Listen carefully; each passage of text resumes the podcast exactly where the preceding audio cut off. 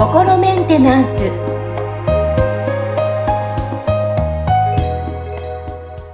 はい皆さんいかがお過ごしでしょうか？心メンテナンス。本日もアシスタント三上恵と気候ヒーラーの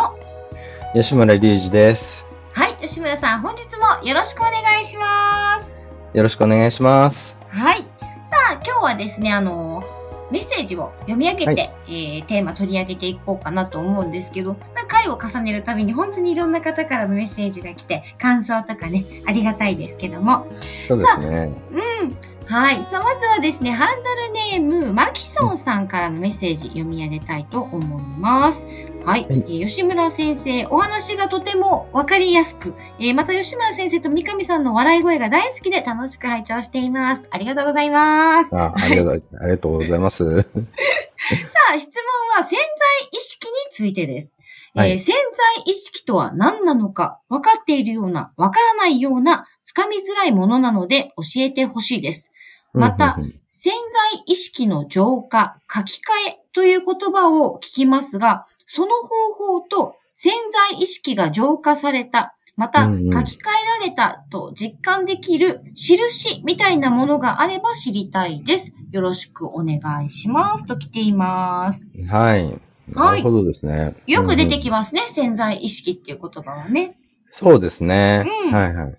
まあ、あの、潜在意識っていうのは、よ、あの、まあ、潜在意識っていう概念と、まあ、対になってる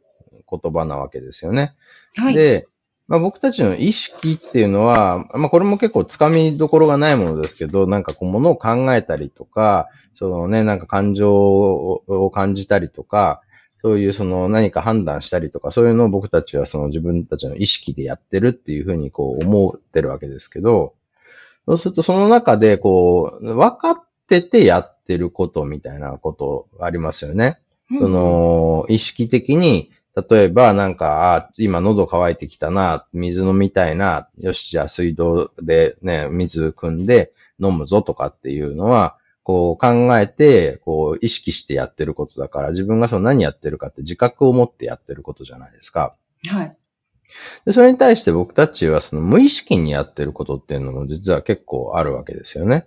その何かやってるっていうことを、そのあんまり考えてないけど、でき、あの、やってること。だそれはその、なんだろうな、例えば、あの、わかりやすいところだと、あの、あれですよね。なんか難しい、あの、初めてやったことがないかったら難しいことが、繰り返しやってるうちにあんまり考えなくてもできるようになってることっていっぱいあるじゃないですか。例えばお箸を使ってご飯を食べるみたいなね、うん、ことであったりとか、あの、楽器演奏される方なんかはかなりそういうとこあるんじゃないかと思うんですよね。その指の使い方とかっていうのを、最初は考えてね、なんか1、2、3ってやってたところが、もうずっとやってるうちになんかこうね、楽譜を見たとか、頭にメロディーを思いついたらもう指が勝手に動くみたいな状態になるとか、あとはなんか、あの、自転車の乗り方とかもね、自転車乗ってバランス取るとかっていうのもかなり高度な体の使い方をしてるわけですよ。ね。なんかこう、例えば自転車がちょっと右に傾いたら、ハンドルを実はちょっと右にこう切って、で、ね、その、こう、漕ぐことで、バランスがこう戻るみたいなね。左に傾いたらハンドルちょっと左に切ってってことをやってて、で、それを初めてやる人っていうのは、すごいなんか、頭で考えながらやってるから、すごいなんかね、ゆらゆらしながら、やってバタンってこけちゃったりとかしながらこうやっていくわけですけど、あの、慣れてくると結局そのね、バランスを取るっていうことが、もう無意識にできるようになるから、だから、ね、自転車乗ってる人たちとかっていうのは、よし、なんかバランス気をつけるぞとかって思わないで、ただ、なんか、あそこの角を曲がろうとかってことしか考えなくても、ちゃんと自転車乗れるわけですよね。うん、っていうのは、もうその、ね、現在意識でこう、意識してやらなくてもできる状態になってることっていうのは、その、実は潜在意識の中で、もうその手順みたいなのが出来上がってるから、勝手にこうやってくれるわけですよ。だから自分がやってることの中で、その意識しないでやってる、無意識にやってることっていうのは、実は潜在意識にそのプロセスを渡しちゃって、潜在意識に代わりにやってもらってるわけなんですよね。うんうんうん。そうですね。今私たちも何もこう考えずにこう話が来たのが話を返すみたいな、その頭で考えずそのまま聞いたものがいつの間にか言葉で返してるっていうのも潜在意識になってるってことですよね。そういうことですね。だからはい。結構その僕たちはそのね、なんか自分が何をしてるかとか何を言ってるかっていうのを一応頭で考えてその言ってる、や、言ったりやったりしてる部分ももちろんあるんですけど、でもかなりなんかそのもう考えなくてもできるようになっちゃってることとか、あの、に関してはなんか自動的にやってるみたいなことが結構あるわけですよね。うん。だそういうのっていうのは実はその潜在意識の中にこう自動的にやるそのなんかプログラムみたいのが形成されて自動的にやってくれてるから、だからそのいちいち頭で考えなくてももうできるとかあいう、まあなんていうのかな、まあ自動的にそれがこう、あの、遂行されるみたいな状態になってるわけなんですよ。うん。で、これが、まあ言ってみたら、そのご飯食べるときにお箸を使うとかっていうようなことは、まあこれできた方がいい、いいわけですけど、このプログラムっていうのがたまにだから、その、なんていうのかな、エラーが起きてしまうことがあるわけですよ。ね、例えば、あの、お箸の持ち方を間違って覚えてる、してしまった人とかってい、ね、いるじゃないですか。そうするとすごい変な持ち方してご飯食べてる人とかたまにいますよね。たまにいますね、レストラン行くとね。うん。そうそう。であれっていうのは結局その間違った形で覚えちゃったから、うんだからもうその無意識にその形が再現されるようにプログラムが組まれちゃってるわけですよ。うん。で、まあ別にそのね、それでもご飯食べれてるんだったら、そのご飯を食べるって、お箸使ってご飯食べるっていう目的はまあ達成されるから、まあ別に絶対ダメってことはないんですけど、うん。でもなんか例えばそのね、こう、そそのためにすごい力みがあったりとかすると、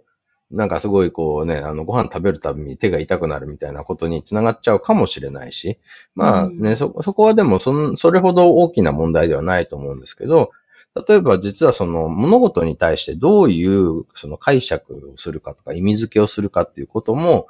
そのね、なんかこう、その潜在意識の中に、なこういう、このことに関しては、こういう解釈をするみたいなプログラムがこう形成されていくわけですよ。そうすると、なんか例えば特定の話をされただけでいきなり切れる人とかって、なんかね、たまにいたりするわけですけど、それって別にその、なんていうか、その話の内容を全部その、その人が頭で理解して精査して、で、あ、この人はこういうなんか意図でこういうことを言ったんだな。だから、別に僕のことを侮辱しようとして言ってるわけじゃないんだなってことが分かれば別に切れたりしないわけですよ。うん。だけど、ね、この、このワードイコール、なんか侮辱の言葉とかっていう、そのね、なんか意味付けが、あの、リンクが、その潜在意識の中でできてると、そのワードを聞いただけでもうなんかね、こう、この人は僕のことを侮辱してる、許せん、みたいな反応が起きるわけですね。だこれっていうのが、まあなんかそういう、こう、いわゆる、あの、思い込みみたいな話ですよね。うん。とか、あとは、過去のなんかトラウマみたいなことで、ね、なんか例えば、小学校の時に僕のことをなんかいじめてた、あのね、子が、なんか、あのなんだろうな、メガネをかけてたと。で、で、だったら、なんかメガネをかけてる人を見るたんびになんか嫌な気持ちになるみたいなことが起きる可能性があるわけですよ。うんそれっていうのは、その、いじめられて嫌な思いをしたっていう、うんまあ事実がああるんですけど、だそのメガネによって嫌な思いをしたわけじゃないけど、そのメガネをかけた子にいじめられてたっていうことによって、そのなんかメガネとそのいじめられて嫌な思いをしたっていううん事柄に、なんかこう、そのリンクができちゃって、うん。で、それが、あのー潜在意識の中にこう入っちゃうと、そうするとメガネイコール嫌な思いっていう、なんかそのね、あの、関連してその嫌な気持ちがこう、引っ張り出されてきちゃうわけですよ、記記憶の中から。っていうことが起きるんですね。だから潜在意識ってすごくこう、あの、便利なえものでもあるんですけど、そこに間違った情報が入ると、その間違った情報が今度、そのまま何度も何度も繰り返されるっていうことにつながっちゃうえわけですよね。だから、うんなんかこう、一種の自動操縦システムみたいなものなんですけど、そこに、だからね、その、正しい、あの、なんだ、えっ、ー、と、目的地が入力されてれば正しい目的地に行くわけですけど、間違った目的地が入力されれば間違った目的地に行っちゃうと。で、そこが、だから自動で行われてる限りは、この、こっちでコントロールできなくて自動的にそうなっちゃうってことが起きるわけですね。うん。で、あれば、その間違ったものを、あの、うん、元というかもう正式なものに戻す、まあ、書き換えですよね。うん、っていうするにはどうしたらいいんですか？まあ、そのね、それって、あの、こう、そこに書き込まれるプロセスっていうのは、言ってみたら、その、繰り返しであったりとかね、その刷り込みで同じことを何度も繰り返すことで、うん、そこが、その潜在意識にそのパターンが書き込まれていくわけですけど、うん、それを、その別の、なんかこう、刷り込みで上書きしていくみたいな方法もできますし、うん、あと、そこにその、こう、情報が書き込まれるときっていうのは、言ってみたら、その、こう、健在意識がちょっとこう、あの、活動を低下させているとき、なんか、ぼーっとしながらこう、やってることとかっていうのがそういうところにこう、書き込まれたりしやすいんですよね。うん。だあの、例えば、そのね、なんか、えっ、ー、と、習い事をしてるときに同じ型を何回も何回も練習するわけじゃないですか。はいはい。で、最初のうちはその考えてやってるわけですけど、そのうちになんかその、なんかこう、か考えることがだんだんあんまりできなくなるくらいにそれを繰り返してるみたいなことが、こう起きると、いつの間にか考えなくてもできるようになってるみたいなことが起きるわけですね。っていうのは、その、潜在意識の活動がちょっと低下すると、その潜在意識と潜在意識の間にある、なんかまあ、いわゆる壁みたいなものが、こう、薄くなっていくんですね。で、潜在意識に情報が入りやすくなるわけですね。それって、あの、実はそのトランス誘導とかでその状態が作れるんですよ。あの、いわゆる催眠術みたいなね。催眠誘導することで、トランス状態って言って、潜在意識と潜在意識の壁がこう、すごく薄くなった状態をこう作り出して、で、そこに暗示の言葉とか入れていくと、その潜在意識の中に、こうね、その暗示が書き込まれて、で、パターンが形成されるみたいなことが起きるんですね。おー、なんかす、ええー、すごい不思議。うん。うん。ね、だからね、例えばそのね、レモン食べたら普通酸っぱいわけですけど、はい、でもね、このレモンはすごく甘くて、なんか美味しいものですとかっていうのを、その催眠誘導を使って書き込むと、そうするとなんかね、そのぼーっとした状態でレモン食べたら、ああ、甘とかってなるわけですよね。はあ、それはその潜在意識の中の情報がなんか書き換えられちゃったことで、そのね、なんかそう、もう本当にその感覚まで変わっちゃうっていうことが起きるわけですよ。だこれが、あの、だから潜在意識っていうのは、そのね、こう実はかなりその僕たちの普段の行動とか認知とかを、あの、に影響力が強いものなんですけど、そこで、その、こう、僕たちが、その、潜在意識として認知できている領域っていうのは、実は潜在意識と比べると、すごく小さいんですよ。よくあの、ね、潜在意識と潜在意識の関係性とかで、その氷山の、こう、水面に浮いてる一角と、こうね、あの、水の中にこう沈んでる、あの、氷山の関係性みたいなね、こう、あの、もう本当にすごい、あの、水面に浮いてるのは本当にちっちゃい一角で、実はその水面沈ん、沈んでる水面より下にある氷山の方が圧倒的に大きいんですよっていう図で、潜在意識と潜在意識っていうのはこのぐらいね、あの、差がありますっていうようなことをこう描かれてるんですけど、まあ、うん、あの、これって結構、あのな、なんていうのかな、こう、かなり的を得た、あのね、あの例えだと思うんですけど、潜在意識の方が圧倒的に膨大なんですよ。でそこでこう、うん、何が起きてるかよくわからない。あの、例えば極端な話をすると、僕たちの肉体をどうコントロールしてるかっていうのも、こう、僕た、あのー、例えば、目の前にあるコップを取ろうって思って手がこう動いてコップ取るじゃないですか。これは潜在意識で、こう、分かってやってることですよね。うんうんうん、でも、肉体がやってることっていうのを全部こうね、あの、数え上げたら、その、爪を伸ばすとかっていうことを、実は僕たちの肉体やってますよね。やってますね。うん。でも、爪どうやって伸ばしてるか知ってる人はいないですよね。なんかその、こうそこまで考えたことないですね。うん。ねでで、爪伸ばそうとか思っても伸びないし、ちょっとね、なんか爪すぐ伸びるのめんどくさいから止めようとかってもできないじゃないですか。できないです。はい。ね。でこうやって全部その自動的に行われてる自動操縦の一環なんですよ。うーん。だか、ら、その潜在意識ってもうそれだけ、なんか、そのすごいたくさんのことをやってるんですよね。で、だから、まあ言ってみたら、簡単にコントロールできるものでもないわけですよね、本当は。なので、もちろんそのさっきの催眠誘導とか使って暗示を入れることで、情報を上書きするみたいなことっていうのも可能なんですけど、それってなんか、実はしばらく経つと、なんかま、また元に戻っちゃったりするんですよね。うん、それにその、潜在意識の書き換えをしすることで潜在意識を思い通りにこう扱おうみたいなこ、あの、手法っていうのもいろいろあるわけですよ。そういう、その、あの、コーチングとかカウンセリングの手法の中に、そういうう、んその催眠的な、こう、ものをね、取り入れることで、あの、こう、潜在意識に特定のそのメッセージをこう、書き込んでいくみたいなね。とか、あとは、あの、アファーメーションを唱えるみたいなね。あの、アファーメーション。はい。なんかこう朝起きた時に、なんか、あの、私は、あの、成功者だ、みたいな感じのことを。やって、自分は成功者だっていうなんかこうメッセージを言い聞かせる潜在意識に。そう書き込んでいくみたいな、なんかそういう手法もあるわけですね。うんでうんこれがうまくいくケースももちろんあるんですよ。ただ、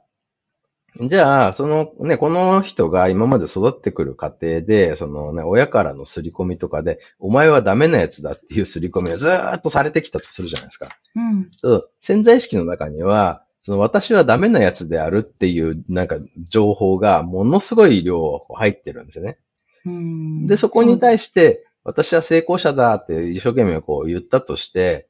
ね、なんかその、もうそれまで何、なんか何十年かけて書き込まれたダメなやつだっていうのに対して、その、こう、力が、こうね、そのパワーが違いすぎるわけですよ。ってなる、と、結構その、焼け石に水みたいな感じでね、ジュッって感じで、その、成功者だって言ってもなんか、ああ、なんかでもなんかよくわかんないなとか、毎朝、毎晩再成功者だって、なんか自分に聞かせてるのに、どうもなんか、あの、思ったようにならない。やっぱり自分ダメなやつなのかもしれないとかってなっちゃうわけですよね。うん。はい。だから、その、まあ、僕はその何かその書き込むとか、上書きするとか書き換えるとかっていうのっていうのは、実はその、まあ、そんなような、なんかその、こう、ね、結局その、もともとそこにどういう情報があるかによって、うんだいぶその、それの効果っていうところに個人差があるなって思うんですよね。だからそこはその、今の話聞くとそうですよね。そうだうんから潜在意識の中にそういうこう否定的なものがあんま入ってない人だったら、肯定的なものを入れた時にすぐ効果出ると思うんですけど、もうその潜在意識の中が否定でいっぱいの場合、肯定的なこうね、あの文章をこう入れたところで、なんかね、そんそんなことあるかみたいなので、こう、潜在意識にの中で、まあ言ってみたらあ弾かれちゃうんですよね。うん。なので、僕はその、なんかこう書き換えていくっていうことよりも、その、今、そこにある、なんかその、自動的な、その、ジャッジみたいなものとか、その否定的な、その意味付けの癖みたいなものっていうのを、こう、どんどん取り除いていくのが、まあ、先かなと思うわけですね。でうんまあ、それに対しては、そのね、あのーまあ、エネルギーワーク、ね、見えないエネルギー。まあ、僕はその、これを、その、気とかね、プラーナとか呼ばれてる類のものっていうふうに捉えてるんですけど、その、こう、気のエネルギーで、その、こう、現状すでに書き込まれてる、その、その人の、なんていうのかな、自由を奪っているものを取り除いていくことで、その人の本来の力が発揮できるようになれば、そのね、あの、物事に対する新たな意味付けとかっていうのは、その人がちゃんとこう自発的にできるようになるわけですよね。うん。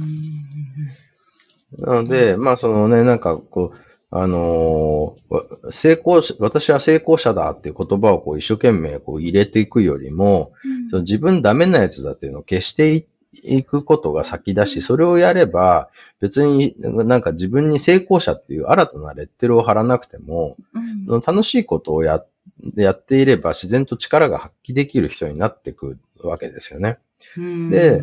でその人が本来のこうパワーをちゃんと発揮できる人になれば、うん、何かの形で、要はそのね、誰かしらに価値を提供することになるんで、それによって感謝される。で、それが例えば、そのお金で感謝が返ってくるような流れを作れれば、ビジネスで成功するっていう道も開けてくるし、うん、あるいは別にそのね、周りにすごいいい、あの、仲間や友達がいっぱいいて、そのね、なんか大金持ちにはなってないけど、とっても幸せな人生を送れましたって言ったら、それはそれで、そのね、成功だと思うんですよね。うん。だからその、こう言葉で成功者だってこう入れた場合、その成功者って言葉にどういう定義をしてるのかによっても、また意味が変わってきちゃうわけですよね。そうですね。はい。なるほど。であれば、あの、まあ、クリ、クリアリングをして、行ってからの、うんうん、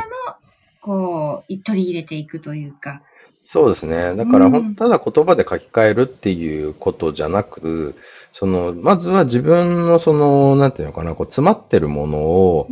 取り除いて、このね、軽くして流れを良くしてっていうことが、まあ、一番大事なんじゃないかなっていうところで、そのクリアリングっていうことを、まあ皆さんにね、あの一生懸命お伝えしてるっていう、そんな感じですね。はい。さあ、牧野さん、いかがでしょうか？吉村さんが詳しく解説してくれましたけど、多分このお話聞いてなんとなくイメージできたんじゃないでしょうか？すごい細かく話して分かりやすく はい。潜在意識について今日は吉村さんにいろいろお話が伺いましたよ。えー、牧野さん、感想もね、えー、分かりましたとか何でもいいです。感じたこともね、またメッセージでいただけたらなと思います。はい。はい。吉村さん、本日もありがとうございました。とても分かりやすかったです。ありがとうございます。